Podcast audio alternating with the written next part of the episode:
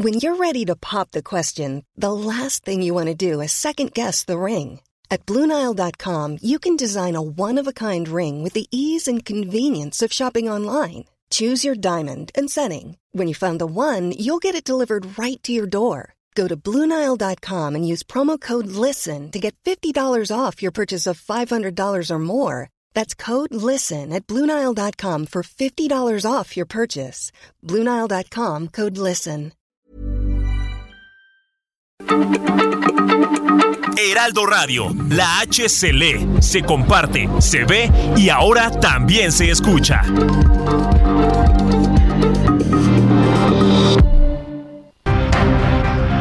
El Heraldo Media Group presenta Periodismo de Emergencia con Arturo Rodríguez, Hiroshi Takahashi, con las reglas del oficio. Comenzamos.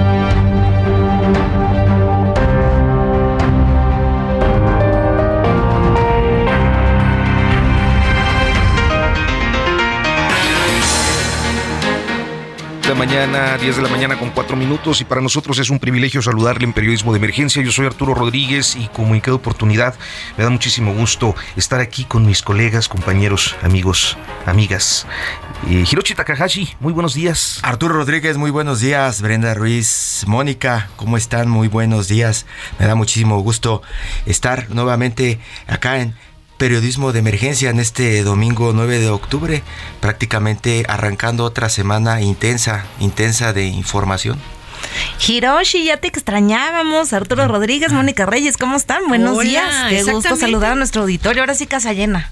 casa llena y coincido contigo, mi querida Brent, porque Hiroshi, de verdad. Así como cuando Arturo anda en el norte, así también presencialmente los extrañamos. Sí. Y la verdad es que es casi imposible que Hiroshi llegue a, faltar o incumplir algún compromiso. Es muy, es de las personas más disciplinadas que conozco y en estas ocasiones le ha tocado tener ahí este algunos compromisos o situaciones que han impedido que esté en cabina. Muchas gracias, muchas gracias por esta bienvenida.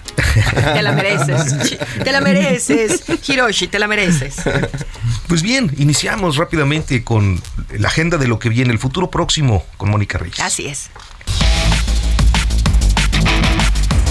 La semana queda marcada por la discusión sobre el ejército mexicano, y es que en la Cámara de Diputados la discusión sobre la permanencia de las Fuerzas Armadas en tareas de seguridad pública reinicia el martes y continuará el jueves. Los llamados Sedena Leaks seguirán arrojando informaciones de relevancia y alimentando el debate. En tanto, esta semana, los titulares de Defensa y Marina participan en la delegación encabezada por el canciller Marcelo Ebrard en la cumbre de alto nivel con Estados Unidos, conocida como Entendimiento Durante la semana se espera que el presidente Andrés Manuel López Obrador nombre a quien deberá sustituir en el Servicio de Administración Tributaria, luego de que Raquel Buenrostro dejara el cargo vacante al asumir la titularidad de la Secretaría de Economía. La primera actividad internacional de Buen Rostro, por cierto, será su participación el miércoles en la cumbre del G20, integrado por las 20 economías más grandes del mundo del que México forma parte. Las exequias y homenajes al senador Faustino López Vargas, fallecido ayer en un accidente carretero, activará de nueva cuenta la vida electoral tamaulipeca, pues se espera que esta misma semana el Senado de la República notifique al INE la vacante para que en los próximos tres meses se realicen elecciones. Y es que López Vargas era suplente de Américo Villarreal, por lo que la curul quedó sin ocupante.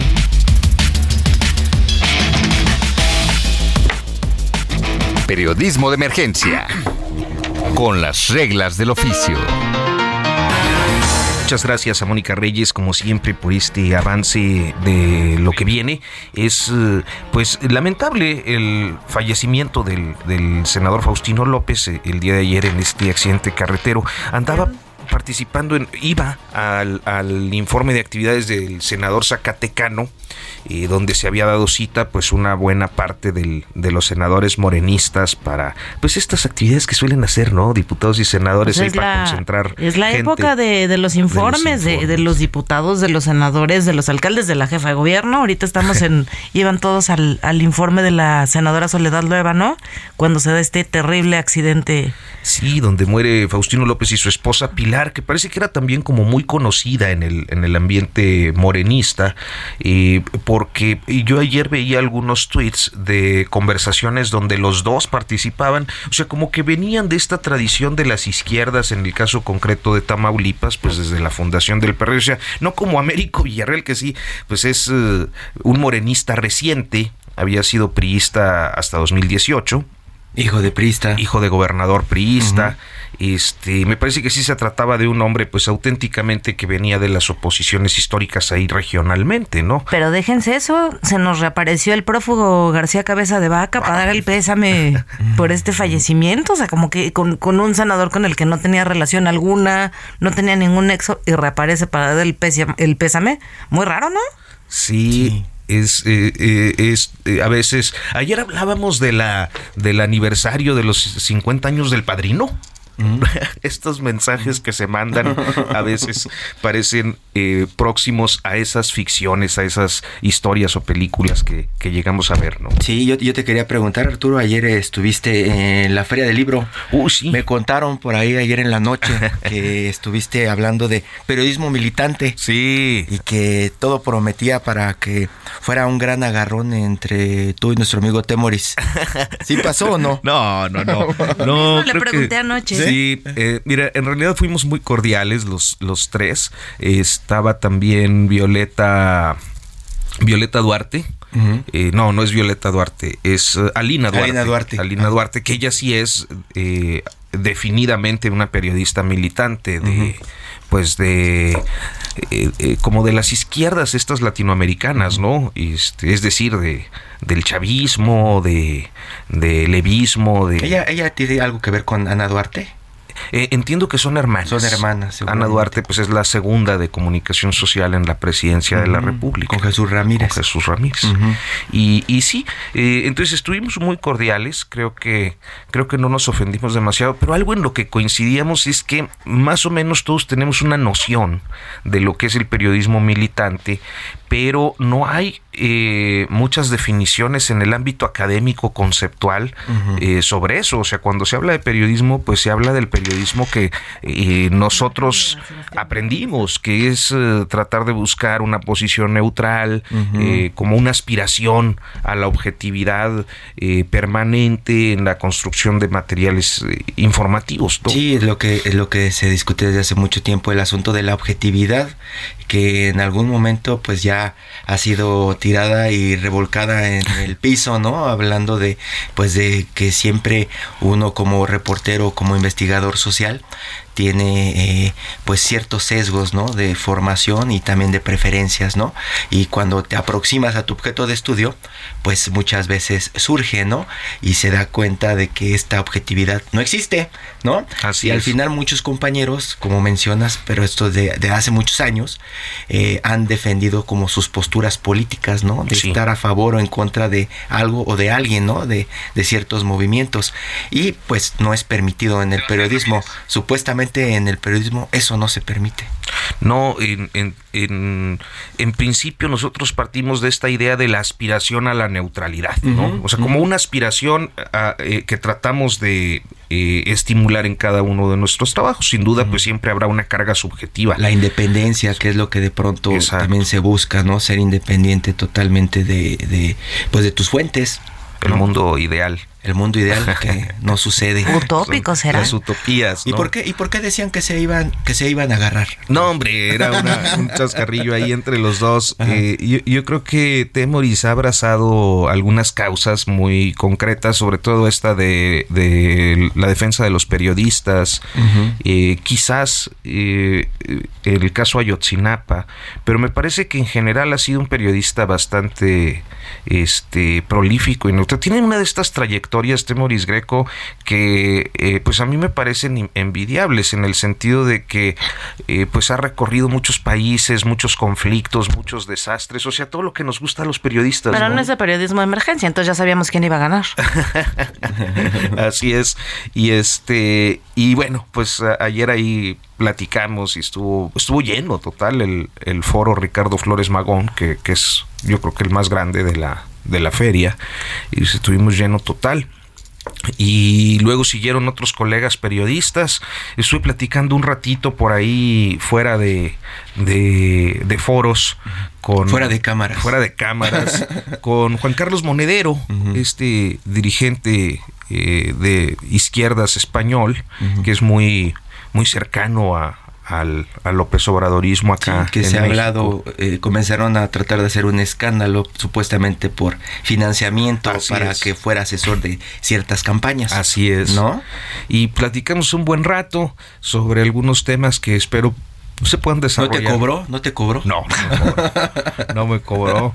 Este, estuve ahí un ratito también platicando con Paco Ignacio Taibo este con la guionista del una, una joven que me parece que hay que mantenerle ahí la atención se llama Aura que es una chica que muy joven. ¿No es la esposa del presidente? No, no, no, uno, uno, una jovencita que acaba de ganar eh, el premio Planeta de novela. Es que, es que eh, en contexto, Aura y Zeus son los nombres clave, ¿no? Que tiene la Sedena y que se han dado a conocer a partir de estos Guacamaya ah, eh, a, la, a la esposa del presidente de México la reconocen los militares como Aura y a él como Zeus. Y así es como van moviendo la comunicación, por eso te decía. Oye, y nos falta saber cuál es el de la jefa de gobierno. Y hablando de la jefa de gobierno, tenemos en la línea a Sebastián Ramírez, presidente de Morena en la Ciudad de México, para hablar justo de lo que comentábamos al inicio, que son estos días de informe de gestión que ejercen los funcionarios. Y 10 10 días, ¿no? 10 10 10 este Siete antes y cinco después. Siete y cinco, dos. Siete, sí, exacto. Sebastián, buenos días. Buenos días, hoy estaba muy bueno el, la conversación ya estaba yo picado. Muchas gracias, Sebastián. Qué gusto saludarte. Este, pues bueno, acaba de ser un informe eh, de la jefa de gobierno y, y, toda la serie de informes, ¿no? Que se han dado en las alcaldías, en las alcaldías que que eh, eh, pues conforman la Ciudad de México y creo que eh, la sensación generalizada es que fue ya como el arranque de la campaña ese evento del Auditorio Nacional. ¿Cómo lo ven ustedes desde el partido? No, no, no, no. Mira, siempre en, esto de, de, la política siempre hay que le gusta la especulación y, la intriga, etcétera, pero pero la verdad es que fue un evento muy bueno. Yo creo que es importante eh, el gobierno eh, informe a la sociedad. Yo creo que este informe ha tenido, digamos, tres dimensiones. Uno fue ese evento en el Auditorio Nacional que es, pues, había muchos representantes de los medios, de distintos partidos políticos. Por ejemplo, estaba el gobernador de, de Guanajuato, del PAN, este, había una representación muy plural, empresarios, sindicatos, etcétera. Después está pues este ejercicio republicano que se hizo el viernes, que es en el Congreso de la Ciudad.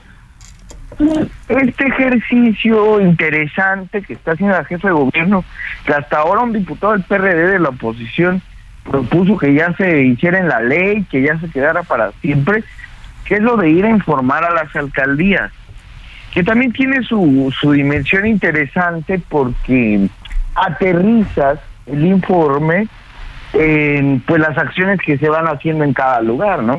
No es lo mismo que lo que se necesita en Milpalta que en Iztacalco, en Coyoacán, que en Azcapotzalco.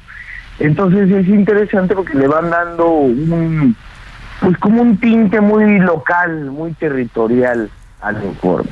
Entonces yo lo veo, veo que ha sido un ejercicio interesante y que bueno, nos seguirá así, seguramente dando de qué hablar en los siguientes días. ¿Cuál es tu saldo al día de hoy del recorrido que ha hecho la jefa de gobierno en las alcaldías con estos informes? Digo que además de que ya pudimos ver que hay aplausómetro y abucheómetro, que también yo creo que debe servirle de termómetro a las alcaldesas y a los alcaldes. Pues yo creo que ha sido interesante, positivo que ella visite. También le permite una retroalimentación con la gente, eh, porque pues va a un lugar y le dice, oiga jefa, aquí este, está bien si hicieron esto, pero no sirve, o esto sí sirve, no serviría que lo mejoren, que aumenten, que reconsideren. Entonces creo que se genera un diálogo interesante entre la jefe de gobierno y la propia ciudadanía. Y bueno, pues hay alcaldes que han colaborado de forma institucional, republicana, asistiendo, y otros que bueno, que están en el emberrichamiento político y pues no han, han decidido no asistir, ¿no? Sebastián, ¿cuál, ¿cuál crees que es la alcaldía favorita en este momento de la jefa de gobierno y de Morena? Eh, te lo pregunto porque pues eh, recién pasaron las recién pasaron las las elecciones, estos ejercicios y de pronto eh, tendríamos que estar viendo en este momento ya pues algunos frutos de las inversiones que se han hecho en todas las alcaldías. Bueno, yo creo que más que favorita, eh, creo que hay una definición estratégica, política, de invertir donde antes no se había hecho. ¿Por qué? Porque el espíritu de nuestro gobierno es reducir desigualdades, que seamos menos desiguales. Y en ese sentido, la jefe de gobierno ha hecho una inversión muy importante en las, en las alcaldías periféricas. tanto Gustavo Madero, importante también, ¿no? Gustavo Amadero, Iztapalapa, Tláhuac, Magdalena Contreras, Guajimalpa. Eh, ¿Por qué? Porque eh, comúnmente la inversión se había eh, concentrado en el centro de la ciudad, en Cuauhtémoc, Benito Juárez. en el sur, porque también los que crecimos en el norte decíamos, el norte también existe. ¿No? el sur tiene a veces mejor infraestructura, mejor equipamiento, y creo que la jefa de gobierno ha hecho un esfuerzo por eh, reducir desigualdades dentro de la propia ciudad. Eso es un esfuerzo importante, por eso eh, pues los cablebuses, eh, por ejemplo el nuevo cablebus pues va a llevarse hasta Santa Fe, ¿no? todo el tema de bici, todo el tema de mm, bicisendas, ¿no? Ciclo, ciclovías, los nuevos este, transportes públicos como el trolebús elevado, etcétera. creo que lo que hasta donde apuntan es a que la ciudad sea menos desigual, que no importa si vives en la zona central o en la zona periférica, tu calidad de vida sea buena. Eso es eh, lo que pues para nosotros es el objetivo más importante. Entonces, sí, es esa percepción, sí se cumple un poco, ¿no? De que están apostándole por otras zonas de la ciudad que pues prácticamente pasaban desapercibidas para otros gobiernos.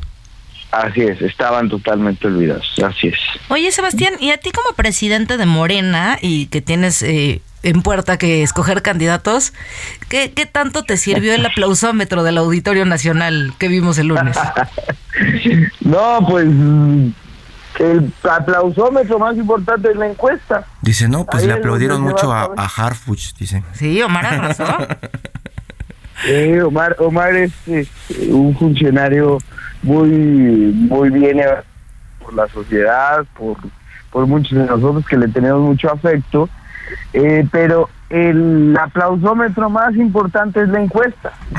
Ahí, cuando, cuando ya quién va a representarnos, pues se va a hacer una encuesta y, los ciudadanos nos van a decir pues esta o tal persona es la que mejor lo y ya está ya estás listo también con tus respuestas porque a Mario Delgado no le ha ido muy bien cuando cuando eh, pone la encuesta de por medio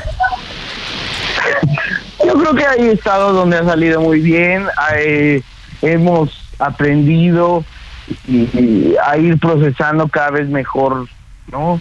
Eh, a que todo el mundo se sienta tranquilo con que la metodología está bien hecha, con que es transparente, eh, pero bueno, pues eh, con el método de encuesta hemos logrado alcanzar 22 gobiernos estatales. Y yo, yo, yo tenía, yo tenía esa, esa, esa pregunta, Sebastián. Un poco, ¿cuándo, ¿cuándo tienen pensado comenzar con estos ejercicios de encuestas para saber cuál puede ser el gran candidato para la Ciudad de México de Morena?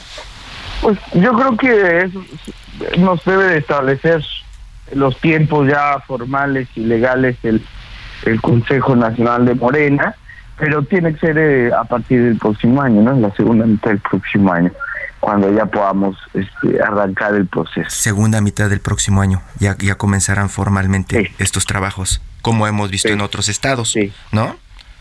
Así es, así es, así es. Oye, Sebastián, ¿y cómo va la, chamba y la talacha para, para que, te toca a ti para recuperar las alcaldías que, que hoy gobierna la oposición? Que me imagino que esa es tu finalidad.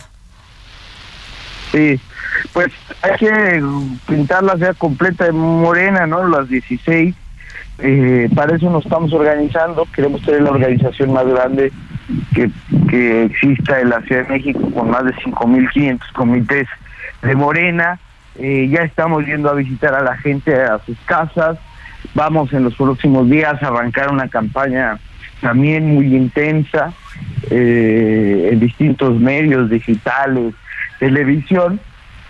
Eh, y creo que hay buenas condiciones. Si van, si ven todas las encuestas, pues la intención de Morena anda pues por arriba del 50%, la aprobación de la jefe de gobierno por arriba del 60%. Entonces creemos que hay buenas buenas condiciones para para poder garantizar que en 2024 demos el siguiente paso de la transformación. Pues Sebastián, como siempre, un gusto y nuestra gratitud por tomarnos la comunicación esta mañana de domingo. Estaremos seguramente muy atentos de lo que ocurra con la política capitalina y naturalmente con dirigentes de partido, como en tu caso, en los próximos meses. Así que muchísimas gracias por, por esta llamada este, y, y bueno, pues hasta pronto. Muchas gracias a ustedes y que tengan un muy buen domingo todo su auditorio y gracias por el espacio, de verdad. Hasta pronto. Gracias, Evas. Gracias. Adiós. Y pues bien, eh, nos queda medio minuto y yo le voy a preguntar a Hirochi, ¿cuál de los Sedenalix es el que más te ha impactado? No, sigo, sigo, sigo hurgando la información, sigo hurgando la información. ¿Ya te mandaron más a ti? Porque andan repartiendo, ¿no? Está todo ya Está abierto. el acceso. Te dan, te dan un acceso y ya depende de cuánto, cuánto alcances a bajar y cuánto alcances a buscar, porque son eh, de entrada en una, en una de las ligas, en la liga que no tiene todo, son más de 4 millones de correos. Vamos al corte.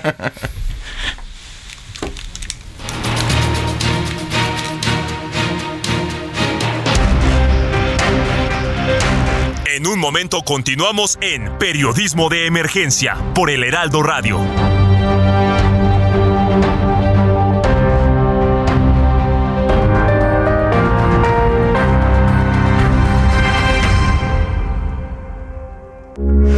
Heraldo Radio, con la H que sí suena y ahora también se escucha.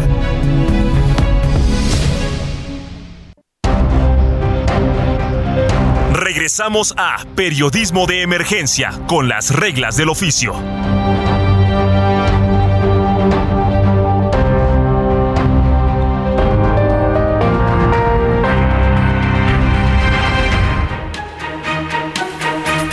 Pues son las 10 de la mañana con 30 minutos y nosotros continuamos en periodismo de emergencia con más información, temas.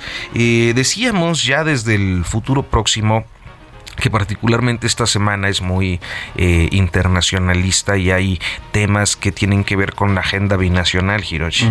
Estados Unidos siempre, siempre en la agenda y para platicar, bueno, de, de esto un poco con mayor distancia, eh, invitamos a Larry Rubin, el expresidente de la organización eh, esta American Society de México. Y también por ahí eh, hemos eh, platicado con él como representante de los republicanos en México en algún momento. Larry, muy buenos días. Muy buenos días, Arturo, y muchísimas gracias por la invitación. Gracias, Larry. Y pues bueno, creo que hay, hay varios temas que a mí me gustaría, evidentemente, to- tocar con, con- contigo. Pero para empezar, pues viene ya en menos de un mes, el 8 de noviembre, en un mes justo, las elecciones intermedias en los Estados Unidos. Hay, pues están en juego los escaños del Senado, la Cámara de Representantes. Y esto que, pues Hey, I'm Ryan Reynolds. At Mint Mobile, we like to do the opposite of what Big Wireless does. They charge you a lot, we charge you a little. So naturally, when they announced they'd be raising their prices due to inflation, we decided to deflate our prices due to not hating you. That's right. We're cutting the price of Mint Unlimited from $30 a month to just $15 a month. Give it a try at mintmobile.com slash switch. $45 upfront for three months plus taxes and fees. Promo rate for new customers for limited time. Unlimited more than 40 gigabytes per month. Slows. Full terms at mintmobile.com. ¿qué impacto tendrá para, en tu perspectiva, para la administración Biden?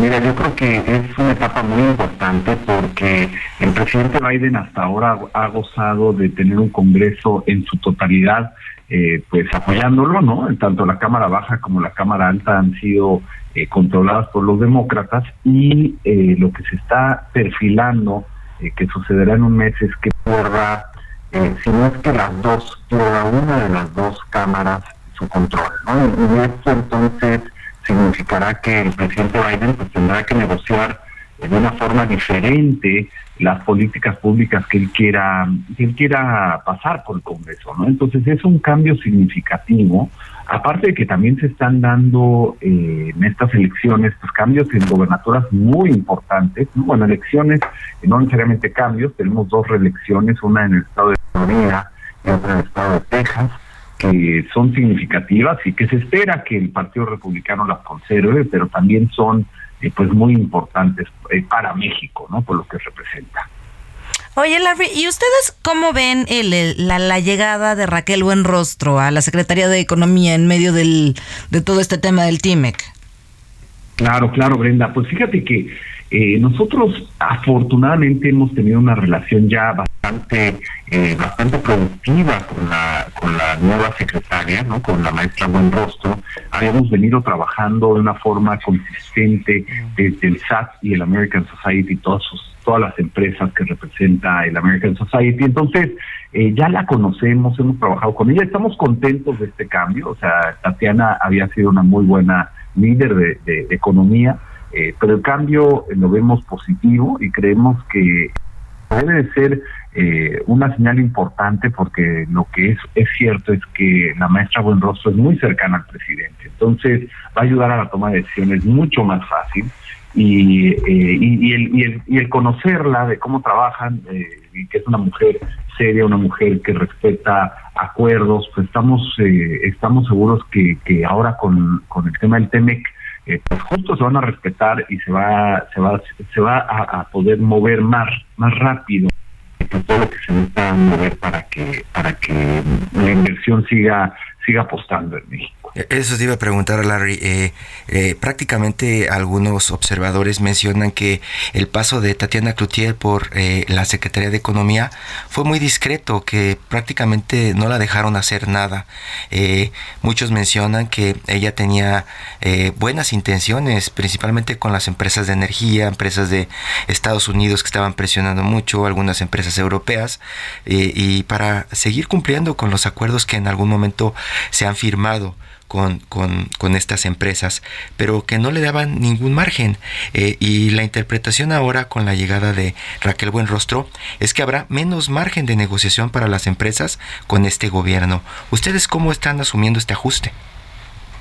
Mira, la realidad es que nosotros lo que buscamos como empresa, empresarios eh, estadounidenses es que se respeten los acuerdos. No, no queremos ni más ni menos. ¿no? la realidad es que eso es lo que se, se solicita, ¿no? Y, y, lo que se le pedirá a la Secretaría de Economía ahora eh, con esta titular nueva, con la maestra Buenrostro, será lo mismo que se hace, que se, eh, que se, los acuerdos ya eh, firmados, ratificados, pues se acotan, ¿no? Y, que se lleven a cabo. Entonces, pues naturalmente no esperamos nada menos, ¿no? no queremos nada más eh, y, justo esa es la señal que también hemos dicho al señor presidente, es eh, si un acuerdo fue firmado por su gobierno o por otro gobierno, pues México lo tiene que respetar. Eh, afortunadamente el TEMEC pues fue un acuerdo firmado por el gobierno del presidente López Obrador y, y, lo que esperamos, como sería de cualquier otra entidad, no es que se respete lo que ya fue acordado y esto sea en términos energéticos, sea en términos de otras industrias, pero la realidad es que a eso vamos a, seguir exigiendo, es que, eh, que todo, todo acuerdo se, se respete porque son las condiciones a las que también nosotros nos hemos eh, pues nos, hemos impuesto, ¿no? Entonces, eh, eso esperamos de la, de la secretaria Buenrostro y la negociación, pues básicamente es esa, ¿no? O sea, en realidad no hay negociaciones, nada más cumplir con lo acordado. Eso de cumplir con lo acordado, porque eh, queda también en la mesa esa percepción de que se dejan las cosas para tal vez otro sexenio. Eh, recordamos mucho el asunto de Tatiana Cloutier negociando este asunto de las fábricas de chips o, de manufactura de chips acá en México con Intel directamente y parecería que con la salida de Tatiana pues eso se queda prácticamente eh, inconcluso. Sí, mira, la, la, realidad es que, que eh, pues eh, ya, ya se está, ya se terminó el periodo de consultas, ¿no? Se, bueno, se, terminó a partir de este lunes ya inicia la siguiente etapa y, pues eh, México no se encuentra en una buena situación porque pues justo la relación al, al, al TEMEC pues ya, se, ya entrará a paneles, ¿no? Y, y y justo no nada más con Estados Unidos, sino también con Canadá. Y ahí es donde la Secretaría de Economía pues va a tener que trabajar con el presidente para ver si pueden eh, resarcer el, el, daño hecho a, estas empresas con, con las que eh, nunca se ha resuelto el tema ¿no? y, que se les ha dado largas. Eh, porque pues la, la otra es que, que, que México entre eh, incumplimiento que no sería bueno para, para este gobierno. Como tú muy bien apuntas, pudieran dejárselo al siguiente, pero el siguiente, la siguiente administración pues tendrá que resolverlo, ¿no? O sea, tendrá que decir, echar marcha atrás malas prácticas y decir, ¿sabes qué? Pues tenemos que cumplir lo que acordamos, simplemente es eso, ¿no? Si, si se acordó eh, que se iba a permitir que las empresas hicieran A, B o C, pues que se le permita, ¿no? Y, la realidad es que es lo mejor para México. México no está en una situación en donde tiene independencia energética. No, es más, hay problemas en, la cadena de, suministro de energía, ¿no? Ya hemos visto cortes a la electricidad en el sureste del país. Eh, la realidad es que México sí necesita la inversión extranjera en el sector eh, energético, ¿no? Y las empresas energéticas son bastante binarias, ¿no? O sea, si en México eh, pueden pueden hacer eh, negocios, lo hacen, y si no, son en otra parte del mundo. La realidad es que las empresas están creadas pues para generar utilidades, ¿no? O sea, no, no son entes sociales, ¿no? Entonces, si, si, si, si a México le conviene, que yo creo que sí, el que tenga inversión de empresas energéticas y de otros sectores, pues hay que permitirles el, el acceso, porque la realidad es que las necesidades del país así lo demanda. ¿no? Oye, Larry, y hablando de las elecciones que vienen, tanto las intermedias como, como las presidenciales que vendrán en, en ambas naciones, eh, ¿tú, ¿tú qué dices? ¿Quién va a tener primero presidenta? ¿Estados Unidos o México? buena, buena pregunta, Brenda. Eh, eh, y, la realidad es que las elecciones son al mismo tiempo, ¿no? porque en el 24 se dan elecciones en, en Estados Unidos y de igual forma en México eh, la, eh, lo, lo, interesante de esto es que eh, obviamente México, el, el, presidente o la presidenta de México es es, eh, es, inaugurada primero que el de Estados Unidos, ¿no? porque esto es en diciembre del 24 en México y en enero del 25 en Estados Unidos. Entonces serán elecciones interesantes. Yo no sé qué país estará preparado primero para, para tener una mujer presidenta, creo que ya es tiempo en, Estados Unidos o, en México, ¿no? Así lo decidirá eh, cada uno de los pueblos, eh, pero la realidad es que eh, se perfilan en ambos, en ambos países perfiles femeninos muy interesantes, pues veremos quién es el más o la más apta para, para presidir uno u otro país, ¿no? Pero, pero creo que en, en Estados Unidos, tan siquiera del lado demócrata, pues posible candidata sería Kamala Harris, pero la realidad es que yo no la veo eh, con la popularidad que tiene, eh, que está por los pisos, eh, y la realidad que no ha podido lograr nada en lo que ella se había impuesto, que inclusive el presidente Biden la había impuesto, yo no la veo yo no veo factible que ella llegara a la presidencia. Y el, asunto de migración que, el asunto de migración que anda arrastrando tendría que ser otro candidato y, y ese sería interesante ver quién, quién pudiera ser. ¿no? Sí, te decía que eh, uno de los asuntos que le encargaron es el asunto de la migración y no ha podido resolverlo, ¿no? Y a ella le cargan toda esa responsabilidad siempre. Eh, eh, exactamente, ¿no? Y, la queja que, que, inclusive hasta los periodistas tuvieron es que pues no iba y no, no, no casi nunca ha ido a la frontera, ¿no? Fue a una oficina, a una agencia en El Paso, pero eso no fue ir a la frontera, ¿no? La frontera es exactamente están los cruces fronterizos, ¿no? Y eso sí no lo ha hecho. Y, bueno, pues esa tarea se le ha dejado completamente a otros en la administración. Entonces, eh, eh, pues no, no se ven, no se ven positivos para ella. Eh, o factibles, el que inclusive el mismo partido la nomine, ¿no? Entonces, creo que ella tiene una tarea muy difícil hacia adelante y hay, hay otras mujeres que pudieran estar entonces pensando en el Partido Demócrata eh, pues postularse como candidatos. Si le hacemos caso a los diarios y revistas de Estados Unidos, creo que suena más factible el regreso de Donald Trump, ¿no? Pues la, la realidad es que sí, yo no, yo no creo que el presidente Trump a fin de cuentas eh, quiera eh, nuevamente ser presidente de, de Estados Unidos, pero definitivamente él sí va a tener una voz muy fuerte eh, y muy escuchada dentro del partido para decidir quién eh, será el siguiente o la siguiente presidente de, Estados Unidos, o el candidato tan siquiera del Partido Republicano. Pues bien, este, pues Larry Rui, muchísimas gracias por tomarnos la comunicación esta mañana, este, y pues por darnos estas perspectivas desde la American Society para comprender pues un poquito de lo que ocurre allá en el lado americano. Muy buenos días, gracias. No, al contrario, Brenda, Arturo Hiroshi, muchísimas gracias y, y siempre a la orden.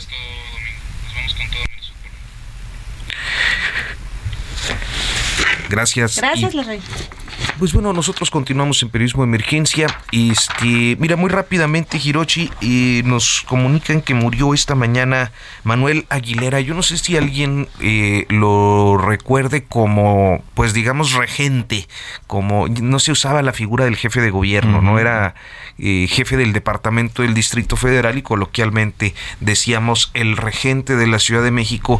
Fue el, el sustituto de Manuel Camacho cuando en el sexenio de Salinas, Manuel Camacho, ¿y qué sería? ¿Se fue, no recuerdo si a la Cancillería o a Chiapas, como eh, eh, este cargo que le crearon de una comisión para la pacificación? En, Chiapas. En el 94 tras el alzamiento del, del ejército zapatista este y bueno pues un, un priista muy connotado no en su en su tiempo creo que fue dos veces líder del, del PRI capitalino este director general del ISTE y eh, de la vieja guardia pues Sí, de la vieja guardia hoy todos los todos los chats de la vieja guardia están eh, transmitiendo esto, ¿no? Su, su sentido pésame con el asunto de don Manuel Aguilera Gómez.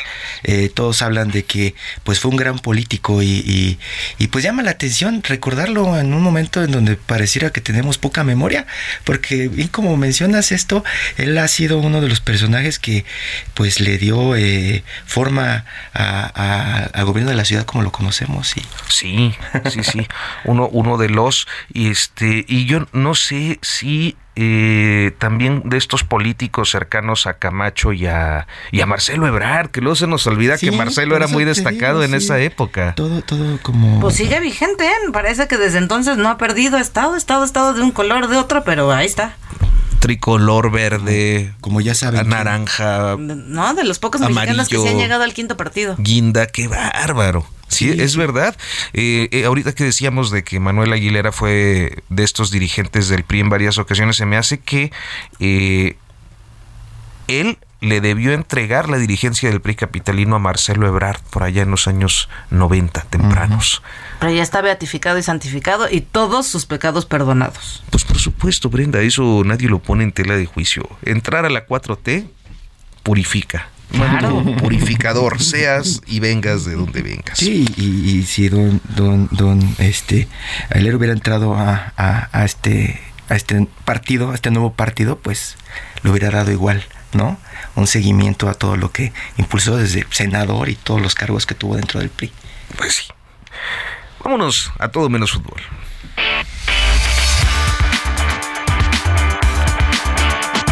Y pues que eh, hay Día Nacional de los Pueblos Mágicos eh, desde 2020, es el 5 de octubre, o sea, fue apenas el, pasado miércoles. Y está con nosotros a través de la línea telefónica Domingo Álvarez, que es el editor de Escapada H acá en el Heraldo. Muy buenos días, Domingo, colega. ¿Qué tal? Buenos días, qué gusto saludarlos. Pues bien, cuéntanos un poco qué, qué, qué onda con los pueblos mágicos. Este, ¿Sigue habiendo oferta turística?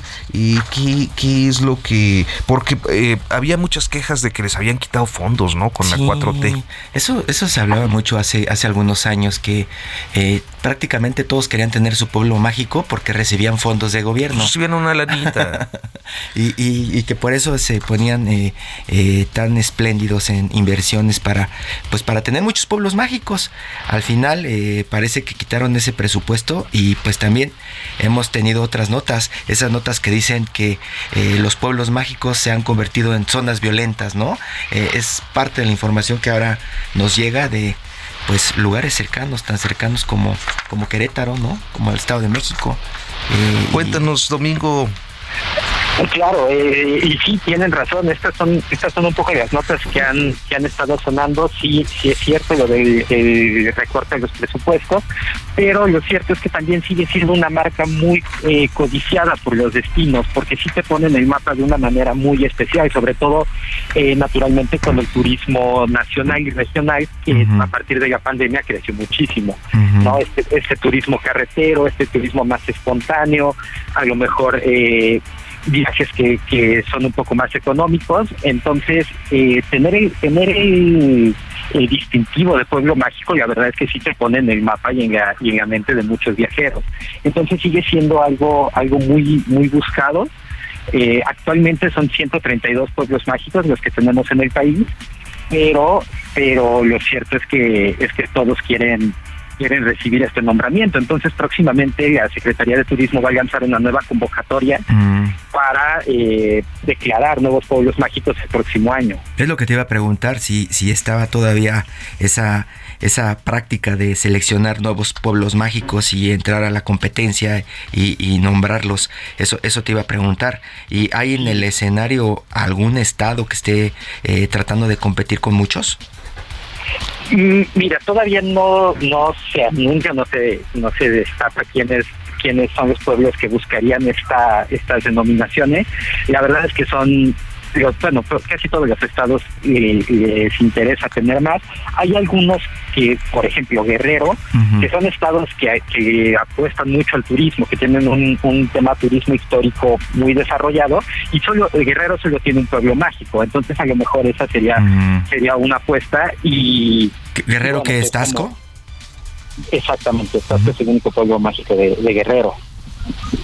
Eh, y bueno, y bueno, como, como guerrero hay otros, hay otros pueblos mágicos que solo tienen uno y al, y al mismo tiempo hay otros que tienen muchísimos. Ahorita que mencionaban que cerca de la Ciudad de México hay varios, y, eso es cierto. Por ejemplo, los, dos estados que más pueblos mágicos tienen son el Estado de México y Puebla. Entonces, por ejemplo, para nosotros que vivimos en la ciudad, eh, estamos muy acostumbrados a sentirnos rodeados de muchos pueblos mágicos y, y sí se crea como esta esta ilusión de que ya a casi cualquier comunidad le pueden poner pueblo mágico, pero pues lo, cierto es, que porque cerca de la ciudad tenemos muchos. ¿Cuáles serían los, los más destacados cerca de la Ciudad de México? Ahora sí que si uno se quiere dar una escapada H aquí en, en, en, torno a la capital. Pues sí, tenemos tenemos muchos muy famosos como Valle de Bravo, como Marinalco, como Zacatlán en Puebla. Eh, por ejemplo, Tepoztlán en Morelos y Huasca en Hidalgo son dos de los primeros cuatro pueblos mágicos que tuvimos. cuando el programa se lanza en, en 2001, y lo lanzan con cuatro y dos de ellos están pues aquí muy muy cerquita de la capital. Pues bien, este Brenda, pues aquí ya planeando dónde nos podemos jugar un, no, pues en, un fin de semana no, porque estamos aquí, pero a ver este Brenda una escapadita entre semanas, sí ya a conectar. A ver a dónde se puede ir uno a disfrutar. Con este frío. Esa es la idea, que, puedan ser, ser viajes cercanos. De hecho, al principio, cuando el programa se lanza, uno de los, de los requisitos, una de las cosas que se buscaban era que fueran comunidades que estuvieran cerca de, ciudades y con buena accesibilidad en carretera. Oye, Domingo, perdón. Si, si tú nos quisieras recomendar organizar una escapadita a cualquier pueblo mágico, eh, ¿cómo nos recomiendas organizarlo? O sea, ¿qué, ¿qué página puede visitar la gente para ver cuál le conviene por distancia, por precio, por eh, seguridad en las carreteras? ¿Cuál es la mejor forma de, organizar una escapadita H? Pues mira, creo que la mejor forma es empezando en nuestro sitio web, que es escapadh.com, la verdad es que tenemos muchísimas historias de pueblos mágicos, precisamente porque desde la pandemia eh, la popularidad de estos destinos creció muchísimo, se está buscando mucho, entonces nosotros hemos hecho guías para, si vas a viajar en familia, pues qué pueblitos mágicos son los que te convienen, o si vas a viajar en pareja, o tenemos pueblos mágicos que están junto a la playa, que casi siempre nos imaginamos estos pueblos como muy en entornos, en entornos de bosques, en entornos de desiertos a veces, pero hay nueve, hay nueve pueblos mágicos que están junto al mar, entonces todo eso como juega en tu en tu decisión aprovechando que tenemos tanto cerca de la ciudad. Por ejemplo puedes hacer un road trip y, y planear una ruta que visites varios pueblos mágicos eh, la verdad es que pues, depende mucho de lo, de lo que quieres hacer, porque hay unos que son ricos en, experiencias de naturaleza, de aventura, donde puedes ir a hacer hiking, bici de montaña, aventarte en parapente, pues, hay unos que tienen tirolesas, y también hay otros que son mucho más en, o, o que sus atractivos están más del lado de lo cultural, de lo histórico, eh, estos pueblitos mágicos en Guanajuato, a lo mejor en Hidalgo, como decían en Querétaro. Entonces, la verdad es que hay, hay de todo, hay para todos los presupuestos y, pues eso, mi, primer paso sería bien, bien decidir contigo, con quienes van a viajar, qué es lo que más les interesa. Y ahorita que viene Día de Muertos, ¿a, cuál nos recomiendas esa esa fugadita para este este puente? ¿Dónde está padre para pasar el, Día de Muertos? Pues mira, que, no sea el festival de James Bond en el centro. ¿El de Fórmula 1? No, pues a la zona lacustre de Michoacán, ¿no? Unos charalitos de Pátzcuaro. El tema, el tema de, Día de Muertos en Pátzcuaro, pues es, es precioso. Eh, entonces, bueno, pues a lo mejor ahí ahí sería sería una buena recomendación. A lo mejor Cholula, que también está muy cerquita de la, de la ciudad, puede ser una buena escapada. Pues eh, Domingo Álvarez, editor de Escapada H en el Heraldo, muchísimas gracias por tomarnos la llamada y pues darnos estas sugerencias, comentarios. Le invitamos a quienes nos escuchen a eh, visitar Escapada H en el Heraldo Media Group. Muchísimas gracias, buen día. Muchas gracias a ustedes. Buenos días. Oye, Hiroshi, ¿sí sabías que Brenda Ruiz es rockera de closet? Digo, nos platica el reggaetón de grupo firme, pero se dice que ya tiene sus boletos para Roger Waters. No. El martes se sale la, la, preventa de Muse y eso sí me tiene con el corazón muy emocionado. y, eh? ni, rockera de closet, ¿eh? quien me conoce sabe que, mi grupo favorito para la bici. Es Metallica. Sí. sí. Yo te he visto con playeras de Metallica. ¿Sí? Yo, no, yo no. Próximo sábado traigo. Pues bueno, muchísimas gracias por el favor de su atención, de su compañía. El próximo sábado en punto de las 10 estaremos aquí en Periodismo de Emergencia. Hiroshi Takahashi, buenos días. Muy buenos días, Arturo Brenda. Arturo Hiroshi, bonito fin de semana para toda nuestra audiencia.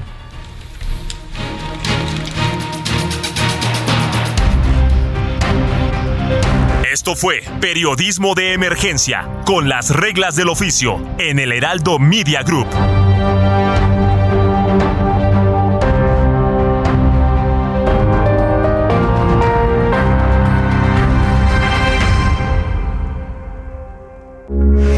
Heraldo Radio, con la H que sí suena y ahora también se escucha.